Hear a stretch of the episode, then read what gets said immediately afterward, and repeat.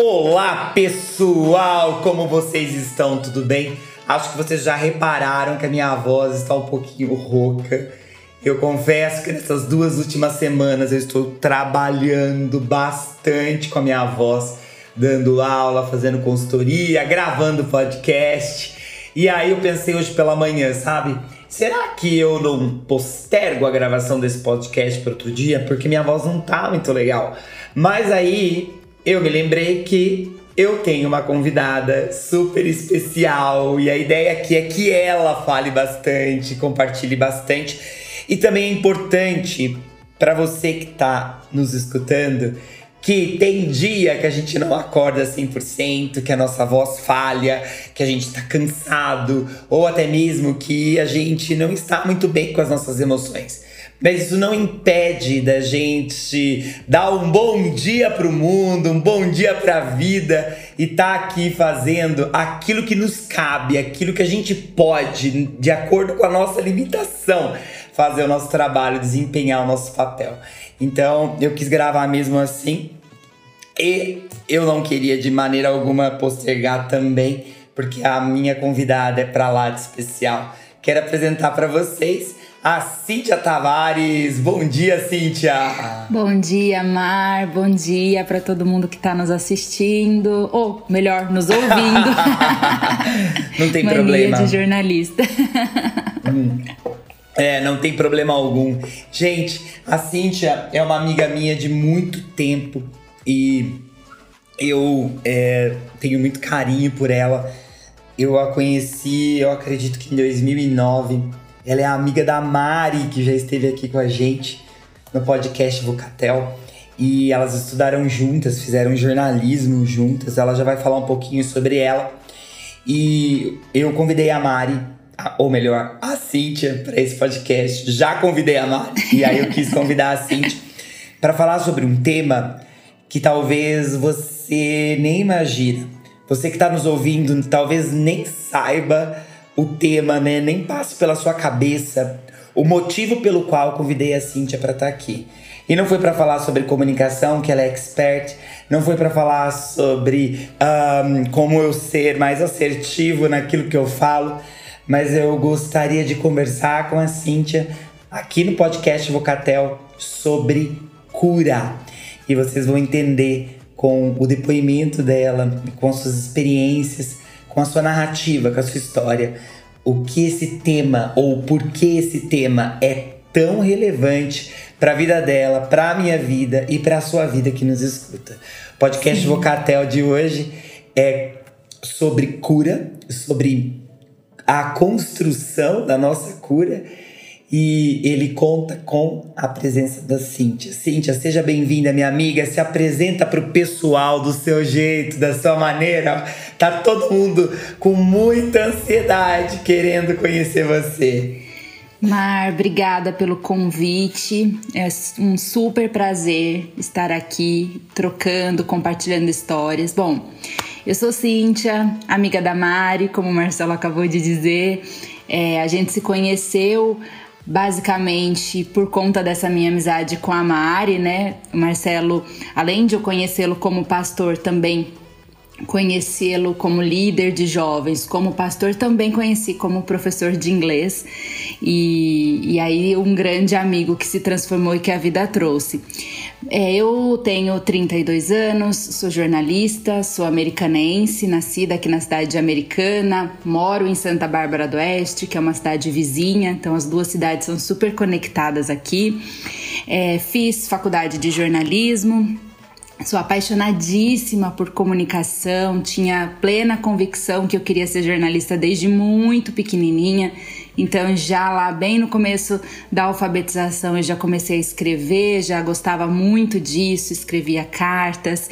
Então, a escrita é a grande paixão da minha vida, a comunicação é muito da minha essência, é muito do que eu gosto de fazer e eu faço com muito prazer, assim, então nem parece que eu tô trabalhando, costumo muito dizer isso. E aí eu fui me dedicando ao longo da vida no caminho da comunicação. Então, basicamente, toda a minha formação profissional é relacionada à área da comunicação, seja ela em é, texto, vídeo, produção de roteiros, assessoria de imprensa. Então, toda a minha formação foi voltada para isso. Hoje eu já eu estou trabalhando em uma agência de comunicação e aí eu produzo conteúdo para algumas marcas de hair, de cabelo, né? Então, que são é, marcas é, nacionais, assim, a gente produz conteúdo para as redes sociais, então Instagram, Facebook, Twitter, YouTube, tanto conteúdos é, orgânicos, né, até como conteúdos de mídia mesmo, né, patrocinados e tudo mais. Então é super legal, legal. assim. É uma experiência bem bacana e é uma área que eu sou apaixonadíssima. Trabalhou bastante agora na época do Big Brother, né, minha amiga? Muito. Foi uma experiência nova, né? Uma das marcas que eu produzo conteúdo é a Pantene. Então a gente, Pantene foi uma das patrocinadoras. Então a gente fez aí vários conteúdos para as redes sociais da marca relacionados ao programa e tudo mais. E foi assim desafiador e muito divertido, muito bacana. Foi que legal. Muito legal. Gente, essa é a Cintia profissional, super profissional, né? A gente poderia falar sobre várias coisas super legais aqui, né? Até como administrar melhor nossas redes sociais, produzir conteúdos. Mas a ideia aqui é a gente falar sobre cura. E aí, antes de entrar no tema, é, se conta pra gente um fato inusitado sobre você.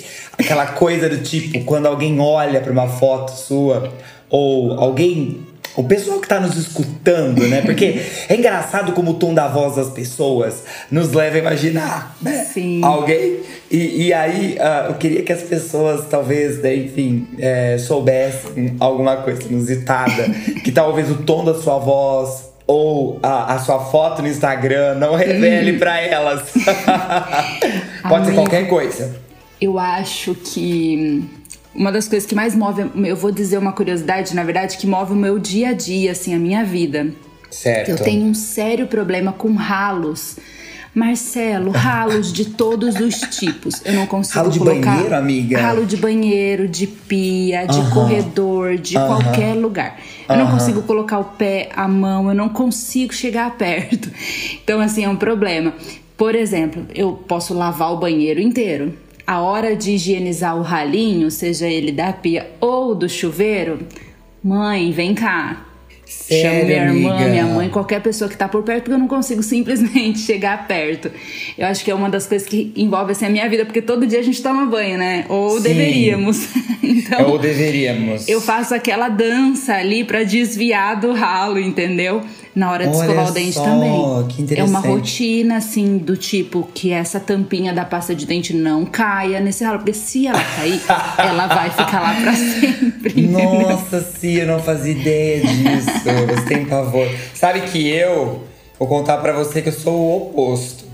Na verdade, eu tenho pavor de ralo sujo. Então, por Ai. exemplo, se eu vou tomar banho em algum lugar e porventura tenha cabelo naquele ralo, Ai, ai. eu pego papel higiênico, eu vou lá e limpo Sim. na hora, senão eu não consigo tomar banho. Você eu não ainda consigo. consegue limpar? Eu não consigo. consigo. Eu não consigo. Eu, te- eu tenho uma questão, assim, eu sou meio bitolada, assim, com bactéria, esse lance, assim, sabe? Aham. Então eu, eu tenho isso. Eu ando com álcool pra todos os lugares, eu quero higienizar tudo. Olha Então, só. É um negócio meio, assim, que as pessoas, não sei se todo mundo imagina quando me vê, mas eu. Ralo é um problema. Então, se eu for na sua casa, você que está nos ouvindo, saiba que eu vou reparar no ralo da sua casa. Olha aí, gente, ela vai reparar no ralo da sua e da minha casa. Ai, ai, muito bom, muito bom. Gente, então, é, vamos falar sobre o tema, né? Vamos iniciar o tema. Eu escolhi um tema bem interessante e ahn, eu acho que a melhor maneira da gente apresentar o tema ou de falar sobre cura e o porquê que eu escolhi esse tema, né? É, seria deixando a própria Cíntia falar o porquê sobre isso. Si, conta pra gente como foi esse último ano aí pra você, né? Por que esse tema cura é tão relevante pra você, pra mim, pra todo mundo que nos escuta? Mário, eu acho que é, a cura ela nunca é só física, né? Aham. Ela envolve todas as áreas da nossa vida, assim, mesmo que ela se manifeste em uma área só, digamos assim, né? Ela comece Aham. ali ou no seu corpo ou na sua mente, ela acaba envolvendo toda a sua vida. E o meu último ano foi muito turbulento em todas as áreas da minha vida. Na saúde não poderia ser diferente, né? Acabou que o impacto que, ti- que eu tive em todas as áreas, de certo modo, influenciou ali a minha saúde física também. Aham. E aí, é, no começo do ano, eu tive Covid, passei pelo Covid, tive ali muitos sintomas e tudo mais, mas passei. E algum tempo depois, isso foi em fevereiro, e em abril eu comecei a desenvolver umas crises de tosse sempre que eu me alimentava. Então, Aham. nas grandes refeições. Certo. Eu almoçava, tinha muita tosse, jantava, tinha muita tosse. E aí, nessa, por conta disso, eu comecei então a procurar os médicos, né? Fui num gastro, fiz vários exames, fiz endoscopia e muitos exames de sangue e essa tosse não passava. Com o passar do tempo, essa tosse, que inicialmente acontecia só nas grandes refeições, começou a acontecer também em coisas muito simples, como beber água, comer um biscoito, qualquer coisa que eu colocasse na minha boca, eu Certo. tinha tosse. Aham. E aí eu comecei então a procurar os médicos, fiz endoscopia, não identificamos nada, E somente é uma interessante, desculpa eu te, ah, enfim, te cortar, mas é, é porque a gente vê, né, um pouquinho dessa história da Covid longa, né, que seriam os sintomas prolongados da Covid. É, então eu imagino o quanto a sua cabeça ficou um pouco confusa nesse Isso. tempo, né? É, em relação a, a- essa tosse que não passava. Sim. Será que é uma Covid longa? Que também é, é, temos muito pouco estudo falando sobre isso, né? Imagina o- o- a sua cabeça, como ela deve ter ficado na época. É, porque de certo modo a gente nunca imagina, né, que uma tosse pode ser algo mais sério. Então a gente pensa que isso é qualquer coisa, uma gripe mal curada, é um covid que ficou ali presente, né, e, e que, no- que eu tô com dificuldade, meu corpo tá com dificuldade de eliminar esse vírus. Mas nunca você imagina que isso pode vir a ser um- uma doença assim muito, muito, muito, muito mais séria. Aham. Então eu, eu fui tratando com os médicos acompanhando. E aí quando a gente pulei de um gastro para um endócrino e aí quando eu cheguei no endócrino ele viu o nódulo na minha tireoide. A gente fez um ultrassom dessa região da garganta né do pescoço que é muito curioso que muita gente é, ainda tem dúvidas sobre a tireoide né? Algumas Aham. pessoas pensam que a tireoide é uma doença né? E que ela então a, a gente acaba escutando muito assim você tem tireoide Todos nós Aham. temos tireoide, né? Ela é Sim. um órgão muito importante do nosso corpo que controla todos os nossos hormônios. Então a gente, ela fica ali na região do pescoço, né? A gente fez um ultrassom dessa região da garganta e vimos o nódulo. E aí esse Ok. médico me disse, olha, pequenininho esse nódulo, não tem características nenhuma de malignidade, pode ficar tranquila. Volte daqui seis meses. Por fim, minha vida mudou muito daquele dia pra frente. Eu morava em outra cidade, voltei a morar na minha cidade mesmo, que é americana, né? E aí eu fiquei com aquilo na cabeça, fui procurar um novo médico. Acho que só vale ressaltar que esse médico não errou nesse diagnóstico, porque nódulos com menos de um centímetro, de fato, eles não são investigados para biópsia, né? Então há Certo. esse, esse prognóstico aí na medicina. Então esse médico não errou, ele estava certo. Só que, porém, quando eu fui nessa nova médica, a gente fez um novo ultrassom e percebemos que em poucos dias esse nódulo tinha crescido. Então ele já tinha passado de um centímetro, ele já estava crescendo e a médica achou que ele estava crescendo rápido. Aham. E aí ela me encaminhou então para uma biópsia, que é um exame de punção que eles falam.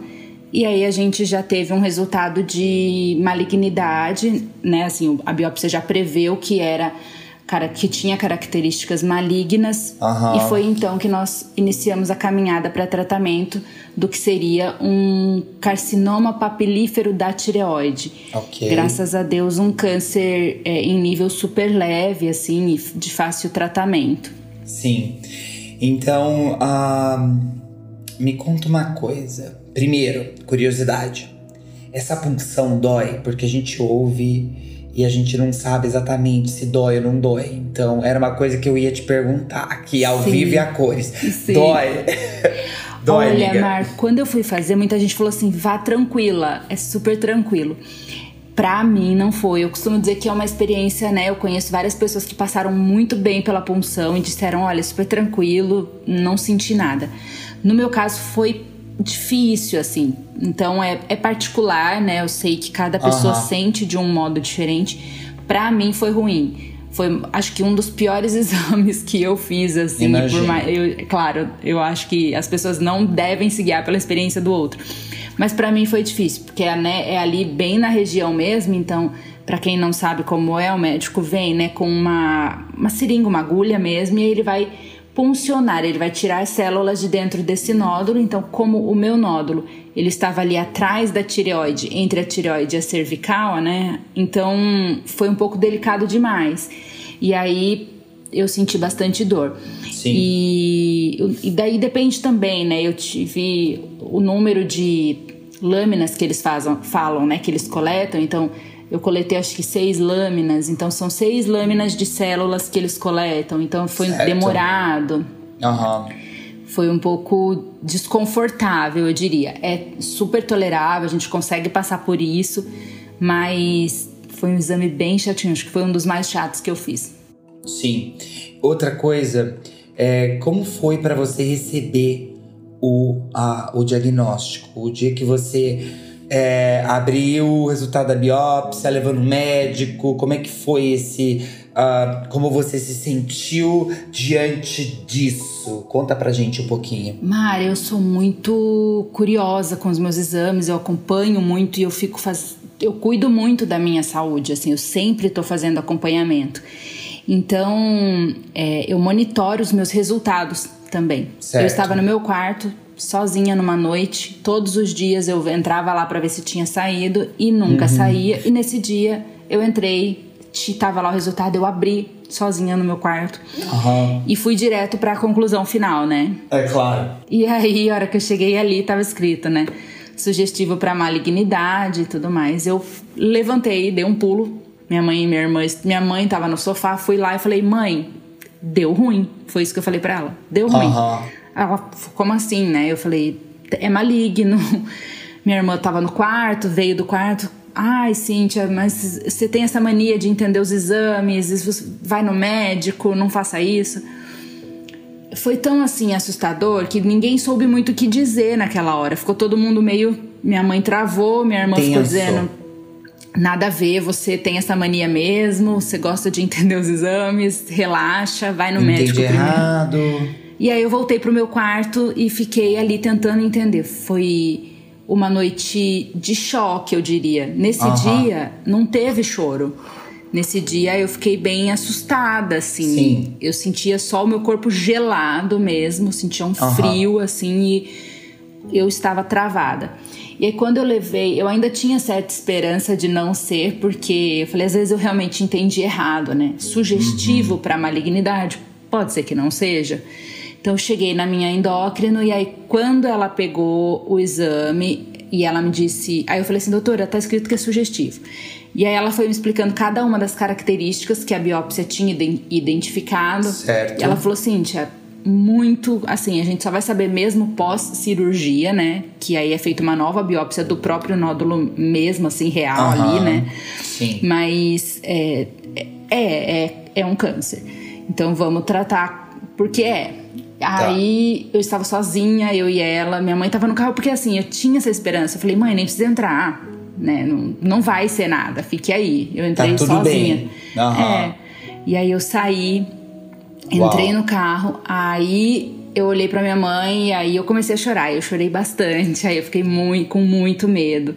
Uhum. E aí minha ficha começou a entender, e ainda assim, sem entender direito, por mais redundante que essa frase fique, é, eu comecei a digerir que aquilo era real, mas é assustador, né? Você pensar que tem um, um, algo maligno dentro de você ou que as suas células estão lutando contra você, contra o seu corpo e não se sentir em casa dentro do seu próprio corpo, né? Pensar assim, o meu corpo está me expulsando, as minhas células estão lutando contra mim, né? O que está acontecendo?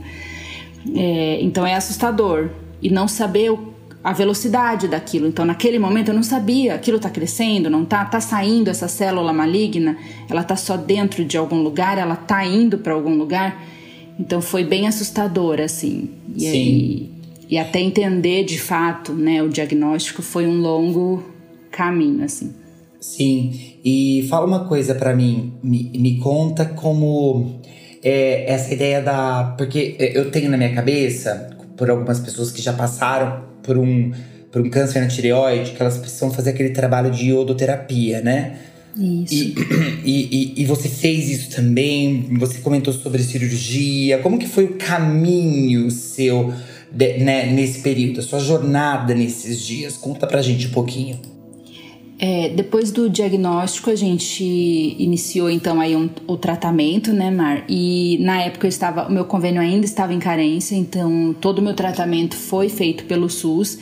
E assim, foi incrível, porque eu consegui é, receber o meu tratamento né, em um dos melhores hospitais aí de maior referência que a gente tem, que é a Unicamp. Então, uhum. quando eu cheguei ali na Unicamp, eu comecei a entender exatamente como era o meu, meu diagnóstico e como seria o meu tratamento. Então, eu passei por um, por um processo de cirurgia em janeiro, a gente fez a retirada do nódulo e da tireoide como um todo. Uhum. E aí a gente. É, isso foi em janeiro, então depois da cirurgia você espera aí um longo período, né, alguns meses, a gente não faz a, a iodoterapia logo depois. Uhum. Então, faz a cirurgia, esse nódulo vai para biópsia, volta, você vai fazendo a suplementação, né? Na verdade, é, repondo os hormônios, porque agora sem a tireoide você precisa tomar um medicamento que faça a função da tireoide. Uhum. Então, é um, um, é um longo caminho de adaptação do seu corpo, da sua mente, porque, né, sem esse órgão que movimenta os hormônios, o corpo sente muito. Então, foi um período difícil Sim. de adaptação e pós-cirurgia, pós repor esses hormônios, repor esse, tomar esses medicamentos, adequar a modulação certa, né, desse hormônio. Você Sim. então pode ser que faça e pode ser que não. Tem casos em que as pessoas não precisam fazer a iodoterapia, tem casos em que os, ah, os níveis de iodo que você vai tomar são mais baixos, outros mais altos. Então é, eu precisei tomar e aí a gente começou, e isso é muito recente, né? Eu tomei a última dose agora no dia 23 e fiz os últimos, o último exame dia 29, se eu não me engano. Uhum. Então, o, basicamente, esse processo de iodoterapia, para quem vai tomar, ele é o iodo radiativo, né? Um líquido, eu não sabia, sabia muito pouco sobre isso. Aham. Pensava que era um líquido colorido, ficava, meu Deus, como é, né? Quão perigosa é você pro mundo depois que eu tomar esse iodo radioativo. É um líquido que parece uma aguinha, então ele não tem gosto de nada. Eu fiquei super com medo disso, né? Não tem gosto, ele é bem clarinho, realmente parece água. Mas existem uma série de, uma série de cuidados a serem administrados antes e depois. Então, antes de tomar, você faz uma dieta super restritiva, tanto alimentar quanto de cosméticos, de produtos. Então, você fica ali. Eu fiquei mais de 30 dias nessa dieta. Certo. É, e aí você vai então se prepara, toma esse iodo que é um líquido bem clarinho, não tem gosto de nada, super assim bem mais tranquilo do que eu imaginava. Então acho que vale a pena tranquilizar as pessoas nesse sentido, né? Sim. A gente tem muito medo também. E aí depende, né? Eu tomei duas doses. Então tomei a primeira, fiz um primeiro exame Aham. de, que se chama PET, é, PCI, que é pesquisa de corpo inteiro. Aham. Então você faz ali esse primeiro exame para identificar onde estão e se estão em algum lugar Certo. essas células, esses tecidos tireoidianos. Aham. E depois eu tomei a segunda dose e fiz um novo exame, que foi o exame final é, no dia 29. É, claro, esses exames não acabam, né? Então ainda volto agora dia 27, faço mais exames de sangue, depois é, faço é, acompanhamento, né, para saber como que tá os como, como estão os hormônios, como tá o corpo. Mas com relação ao iodo, a gente encerrou assim esse processo ali no dia 29. Então foram duas doses e dois exames de pesquisa de corpo inteiro. E assim, a análise que eu faço aqui é muito mais tranquilo do que eu pensei. É, acho que a dieta, o preparo é mais sofrido do que Aham. o, o, o dia mesmo, sabe? Do que a, a, a, a, a dinâmica, dose em né? A dinâmica da, da, da iodoterapia. É Isso. porque tem aquela parte também que a pessoa fica isolada, né? Não tem? Isso.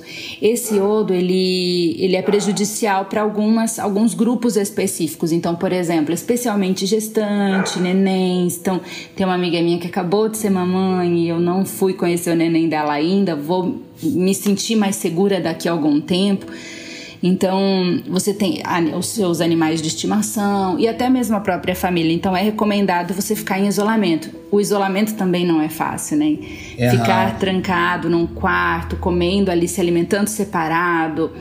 É, é um processo difícil e E é um delicado. isolamento mais difícil, pessoal, do que o isolamento da pandemia, do Covid, viu? É, e aí Diga-se de todo um- passagem, né? Sim, quando você, a gente, né, por exemplo, a urina, né, ela é radioativa, porque o iodo você vai bebendo bastante líquido para eliminar ele do seu corpo. Então, Aham. vai ao banheiro, tem que ali dar duas descargas, não pode, né? Tem alguma, algumas pessoas, é, sei lá, tem mania de urinar no chuveiro, por exemplo, não pode, porque você vai contaminar aquela área. Aham. Então tem todo um contexto ali por trás, cheio de muitos detalhes. Mas que a gente vence, que a gente consegue. Eu acho que isso é o mais importante. Assusta, é claro, né? Mas a gente a gente consegue passar por isso. Sim, sim. Ah, Si, conta pra gente, porque a gente sabe que você é uma mulher de fé. Eu conheço você há muito tempo, sei que você é uma mulher de fé. É, eu queria entrar ou tocar nesse aspecto da espiritualidade com você, porque é do senso comum que as pessoas que têm fé não passam por isso. Não passam por ah, situações como essa, por ah, tribulações como essa. E de repente isso bateu na porta da tua vida. Verdade, na verdade, não bateu, né, amiga? Isso Sim. arrombou a porta da tua vida, né? Porque Sim. quando a gente pensa na situação de alguém knock knock batendo na porta, você tem a escolha de abrir ou não. Hoje não, viu? Passa amanhã. Pois é. E de repente você aqui teve que abrir a porta pra isso, né? E foi obrigada a abrir a porta pra isso. E, e- e como foi a sua jornada de fé, né? É, em torno dessa situação? Queria ouvir você sobre isso. Amigo, uma coisa que eu levo comigo desde sempre, isso é muito particular, né? Mas eu levo comigo assim: tudo que Deus faz é bom. Eu Amém. tenho isso dentro de mim. Tudo que Deus faz é bom. Amém. E ele está no controle de todas as coisas. Deus não é, Deus não é movido pelas circunstâncias, ele não vai mudar de acordo com as circunstâncias. Então, Sim. se o caráter dele não muda, se ele não vai mudar, tudo que ele faz é bom, eu respiro, eu sei que eu vou conseguir. Mas na prática é difícil, especialmente porque ao longo da vida a gente sempre acha assim, nossa, né? esses- até esses dias uma amiga minha estava me falando, poxa vida, quantas dificuldades, quantas coisas acontecendo. E em nós os nossos problemas doem e doem muito, e às vezes a gente acha que eles doem mais que os dos outros, né? Então, no primeiro momento, eu olhei e falei: Deus, de novo, mais uma batalha, Aham. mais uma luta. Parece que a vida não tem descanso. Sim. E embora tenha sido muito difícil entender que eu tinha que passar por aquilo, até porque era um momento que eu já estava passando por muitos outros problemas emocionais, espiri- espirituais não, emocionais e de profissionais também. Então tinha muita coisa acontecendo, mudando de cidade. Eu pensei, puxa, agora a saúde também. Sim. Embora isso tenha causado muito atrito interno né, no, nosso, no meu coração naquele momento e questionamentos, é, foi um processo também de entender com Deus a espera, porque Sim. eu tenho muita dificuldade com a espera. Eu, foi a primeira vez na minha vida em que eu não tinha nada que eu pudesse fazer. Eu tinha que esperar. Eu tinha que esperar o hospital me chamar porque eu não tinha a liberação do convênio, eu não tinha outro meio cirúrgico, eu tinha que esperar. E aí eu me lembro de uma noite em que foram muitos dias específicos de choros, mas em uma noite eu falei: "Deus, eu não consigo esperar. Eu não consigo esperar. Eu não eu não vou conseguir lidar com a espera". Uhum. E, e aí a gente vai entendendo, né, ao longo do caminho quão importante é a espera. E hoje eu olho com toda certeza e digo: obrigada, Deus, porque eu aprendi, estou aprendendo a importância da espera, a profundidade dela. Mas eu acho que acima de tudo é a gente acima de tudo é a gente entender que a espera tem seu valor. A cura, ela envolve muito não só o corpo, como a nossa mente, o nosso espírito. Uhum. Eu acho que entender que Deus, que tudo que Deus faz é bom. Então, é, a gente só precisa entender que ele é bom, que ele está no controle, que as suas ações não são movidas pelas circunstâncias e que não há nada que seja surpresa para ele. Deus não está sendo surpreendido pela minha situação. Uhum. Então eu acho que essa era a minha maior segurança. Eu pensava, eu estou sendo surpreendida por esse momento. Eu não imaginei que fosse passar por ele, mas pra, não é uma surpresa para Deus ele não, ele não foi pego de calça curta, sabe? Ele, Sim. ele, ele tá tranquilo nesse momento. E olhar para o lado e pensar assim: se o meu pai tá tranquilo, eu vou conseguir. E Sim. ao longo dessa jornada, eu, eu costumo dizer que nós temos um pai tão amoroso, tão cuidadoso, que ele vai nos possibilitando pequenos milagres, né? E Sim. aí eu. É, viver isso tem os seus seus encantos também, né? Eu me lembro de um dia que eu, que eu estava assim no ônibus voltando do trabalho e chorando no banco sozinha, assim, olhando para o céu, chorando muito, falando: Deus, sem previsão, será que essas células estão saindo para algum lugar? Já foram para outra parte do meu corpo? Qual vai ser meu destino? assim, Sim. aquela tristeza que corroía. E eu olhei para o céu e falei assim: Deus, o Senhor se esqueceu de mim. Sim. Eu lembrei de muitas coisas que eu vivi ao longo da vida e falei isso: Deus, o Senhor se esqueceu. Eu cheguei em casa, sentei na mesa, eu me lembro como se fosse hoje, assim, minha mãe estava na pia, do outro lado cortando alguns legumes para fazer o jantar. Eu sentei na mesa, coloquei meu celular e fiquei parada assim pensando, o senhor se esqueceu de mim. E o meu celular tocou. Sim. Era um número desconhecido. Eu atendi, era um senhor, e aí ele disse: "Oi, Cíntia. Uau. Meu nome é Joaquim. Você não me conhece?" Eu estava aqui orando e Deus me deu o seu telefone e eu estou te ligando para te dizer que Deus não se esqueceu de você. E que e aí ele me deu um versículo que foi o versículo que embalou a minha cura, né? É, o versículo onde Deus fala que eu sei os planos que tenho sobre você. Uau. São planos de bem, né? Para o bem e não para o mal. Uau. Então isso embalou o meu processo de cura. E eu acho que é importante a gente se lembrar que nós temos um Deus que ainda fala, que se comunica, que Sim. está se movendo. O nosso Deus, ele não está sendo surpreendido pelas nossas circunstâncias. E eu acho que é importante que a gente se lembre disso, mesmo quando o cenário é caótico. Tá Sim. tudo desabando, é uma surpresa para mim, eu não imaginei viver isso mas eu tenho um pai que não está surpreso, ele está no controle. Uhum. Então, eu acho que isso é, é nobre, assim, a gente ter essa segurança, sabe? Sim, eu amei essa parte da. da essa, é, esse, essa concepção, essa percepção de que Deus não se surpreende com a nossa dor, né? Sim. A gente se surpreende. Sim. Mas Deus não, Deus está ali e, e nem com as nossas inconstâncias, sabe? Eu me olhei mais humana, porque eu sempre me cobrei muito no sentido de. É, eu não achava a minha dor justa, ou eu não me sentia. Eu me sentia errada quando eu estava triste. Por que eu tô triste? Porque Deus. Eu vou. Eu vou. É, como eu posso dizer? Eu, Deus vai se. Deus não vai ficar feliz comigo se eu estiver triste. Eu não estou sendo grata o suficiente quando eu estou triste. E a entender também na dor, né? Entender que eu sou humana e que a minha dor, a minha tristeza, ou até os meus momentos de fúria, os meus momentos de revolta, de dizer, poxa vida, mais uma situação, eles não surpreendem a Deus. Deus uhum. não espera que eu esteja extremamente agindo perfeitamente o tempo todo e que eu seja uma máquina que não sente, que não se revolta ou que não se angustia.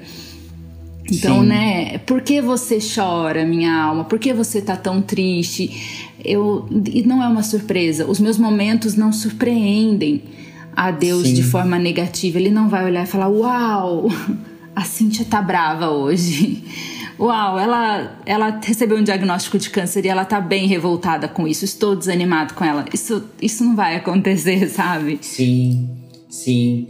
Muito bom, nossa, excepcional, eu diria, minha amiga.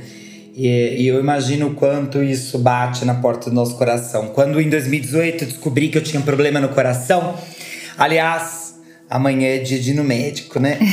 Então, todo ano a gente vai no médico e a gente fica ansioso, né?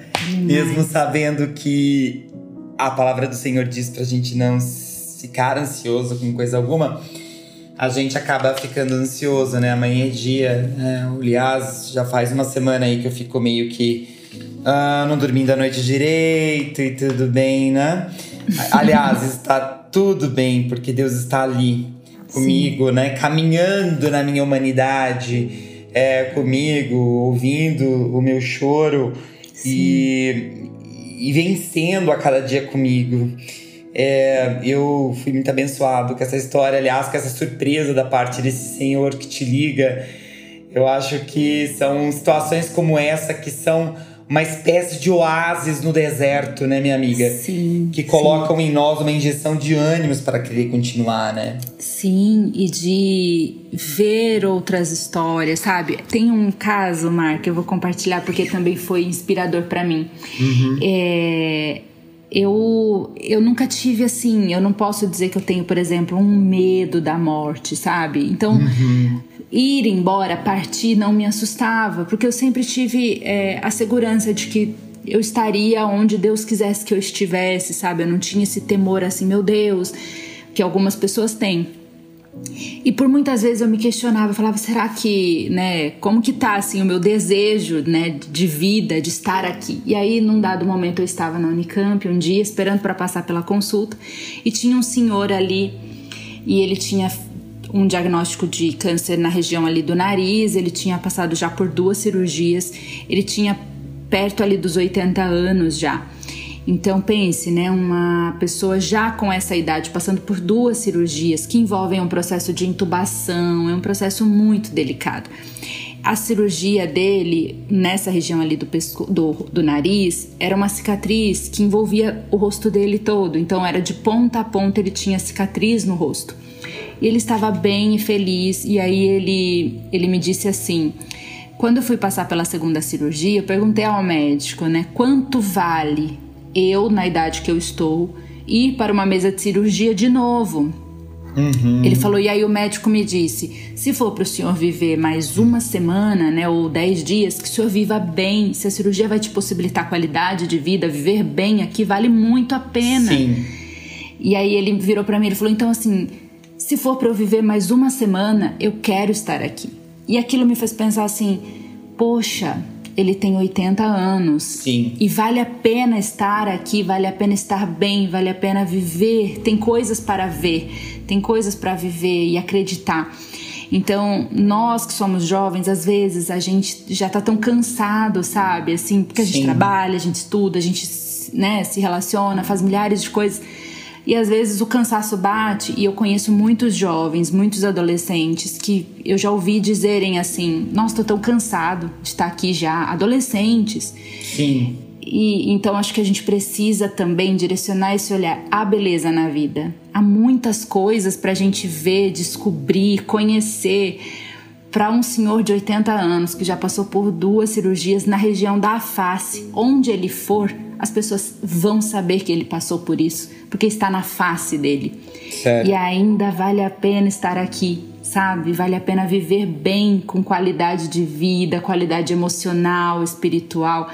Então acho que isso vale a reflexão, sabe? Por Sim. mais que os nossos problemas circundem a nossa mente, o nosso espírito, nos roubem sono, porque né, você tem aí essa consulta para ir, eu, eu tenho alguns exames também, cada vez que a gente vai é essa angústia de novo. Mas vale a pena estar aqui, vale a pena ver a nossa família, o nosso cachorro se desenvolvendo, vale a pena ver aquela plantinha crescendo. Eu acho que isso Sabe, eu, eu plantei uma camomila esses dias que veio, foi um brinde num chá de bebê de uma amiga, e agora eu olho para isso e falo: nossa, vale a pena ver que essa camomila cresceu um pouquinho. Vale a Sim. pena ver que a, a pimenta que a minha mãe plantou tá tão bonita. Meu cachorro que teve uma, uma inflamação no ouvido esses dias, agora ele tá tão bem. Vale a pena, sabe? Sim, eu acho que olhar para a vida nesse sentido isso foi um grande aprendizado também, saber que vale a pena, sabe? Ai, que demais, que demais. Que coisa gostosa de ouvir. Tô aqui anotando algumas frases pra gente criar um conteúdo legal sobre o tema.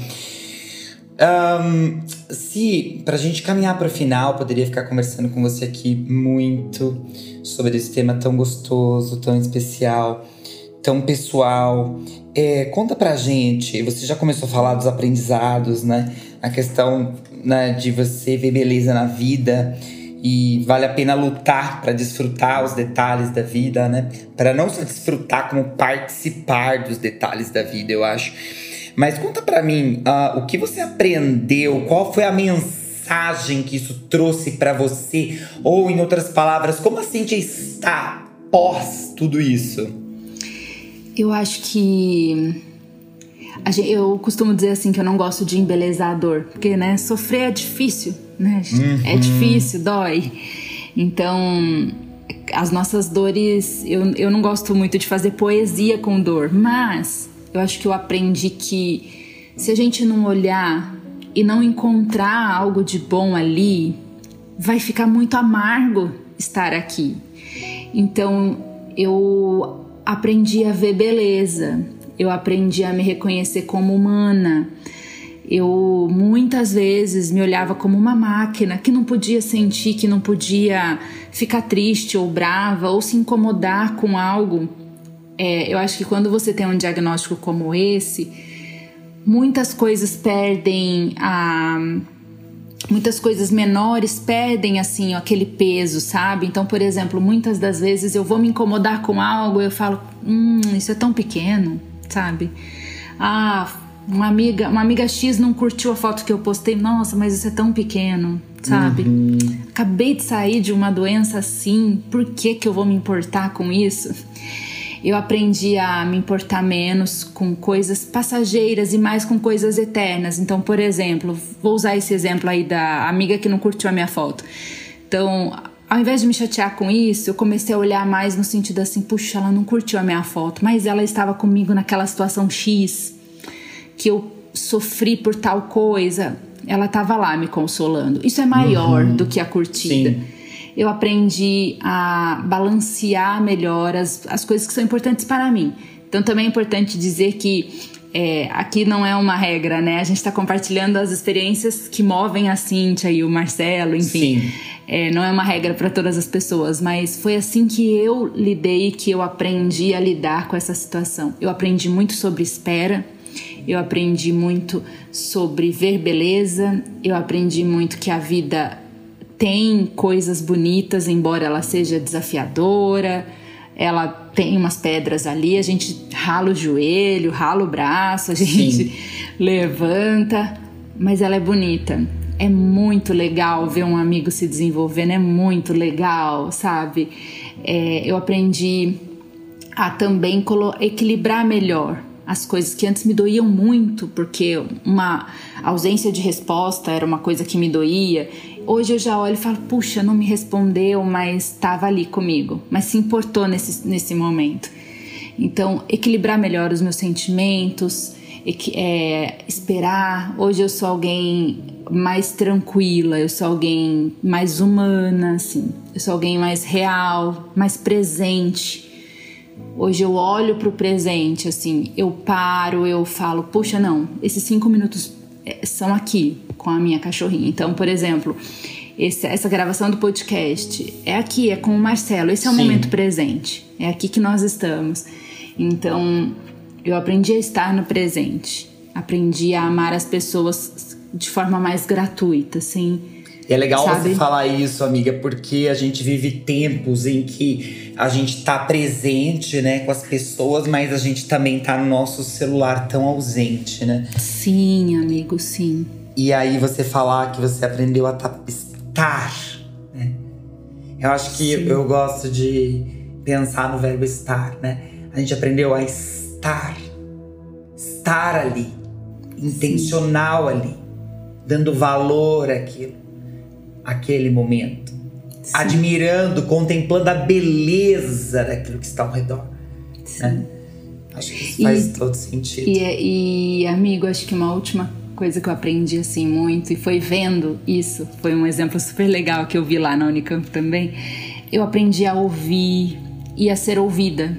Uhum. Eu, eu me lembro um dia que tinha uma mãe lá com uma criança, essa criança estava super agitada, ela ia passar por um tratamento, correndo de um lado para o outro, brincando, e, né, e ia passar ali por um atendimento, não sei exatamente qual era o diagnóstico dela, mas quando o médico chegou nessa mãe e nessa, nessa criança, ele virou para a criança e perguntou: como foi o dia que você sentiu essa dor, né? Como foi? E aí a mãe foi responder e ele falou assim: não, deixa ela falar. Aí a criança parou de correr, ela sentou. Uhum. Uhum. E foi muito interessante que todo o corpo dela parece que disse assim: alguém vai me ouvir agora. Ela sentou e ela começou a falar. E ela falava tanto, tanto, tanto, com detalhes. Foi assim porque eu estava com a roupa tal, e aí eu senti uma dor assim, eu, eu me preocupei assim, sabe? Com outros termos, claro, termos de criança, mas ela começou a, a dialogar com aquele médico e ele ouvindo atentamente o que ela estava dizendo. Eu falei, caramba, como é bom ser ouvida, como é bom ouvir, como é bom ter tempo. Tinha muita gente ali na Unicamp, quem foi, quem se trata lá sabe, mas ele dedicou tempo para ouvir a criança, para ouvir o que ela estava sentindo, para ouvir como aquilo doeu nela. Então, ele teve tempo para ouvir, escutar foi importante para ele e ser ouvida foi importante para ela. Certo. Então, eu aprendi isso. Hoje eu ouço eu ouço. Hoje eu, eu sei como é importante as pessoas valorizar as pessoas que me ouvem. Então, por exemplo, estar aqui, ser ouvida por você, isso é importante. Eu nunca mais vou me esquecer disso. Sim. É, é importante a gente reconhecer esses pequenos atos. Quem quer te ouvir de verdade, né? Você se Sim. permite ser ouvido, isso é, é importante. Uau. Uau. São detalhes, sabe, que às vezes a gente não valoriza. Ah, Marcelo não fez X coisa para mim, mas o Marcelo me ouviu. Quão Sim. importante é o tempo que ele dedicou para me ouvir, quão importante é ser ouvida. São coisas que a gente aprende a valorizar de outro modo, eu acho. Eu aprendi a valorizar de outro modo, Uau. sabe? Muito bom. Cíntia, que delícia! que injeção de fé, de ânimos, né? troquei várias mensagens com a Cíntia aqui Uh, ela me falava um minuto, eu falava três, porque eu era tão abençoado, meu espírito ele, ele, ele transbordava de tal forma. E eu tô me segurando aqui, uma por conta da minha voz, Sim. e outra porque eu quero dar todo o holofote para ela, né? Quero dar todos os ouvidos para ela, né? minha amiga, muito obrigado por isso. Eu que agradeço, Mar. Qual é a sua palavra de ânimo e de esperança para quem nos escuta e está passando por uma situação parecida? É, eu diria para as pessoas assim: primeiro, cuidem do seu corpo, da sua mente, façam exames, pesquisem, investiguem.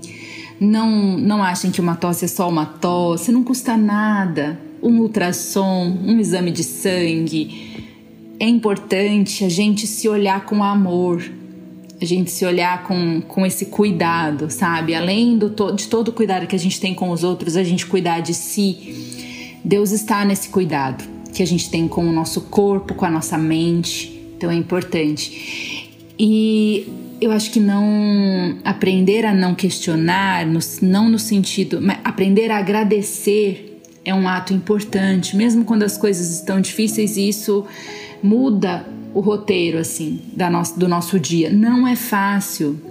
Como eu disse, eu não acho que a gente tem que embelezar a dor, não é fácil.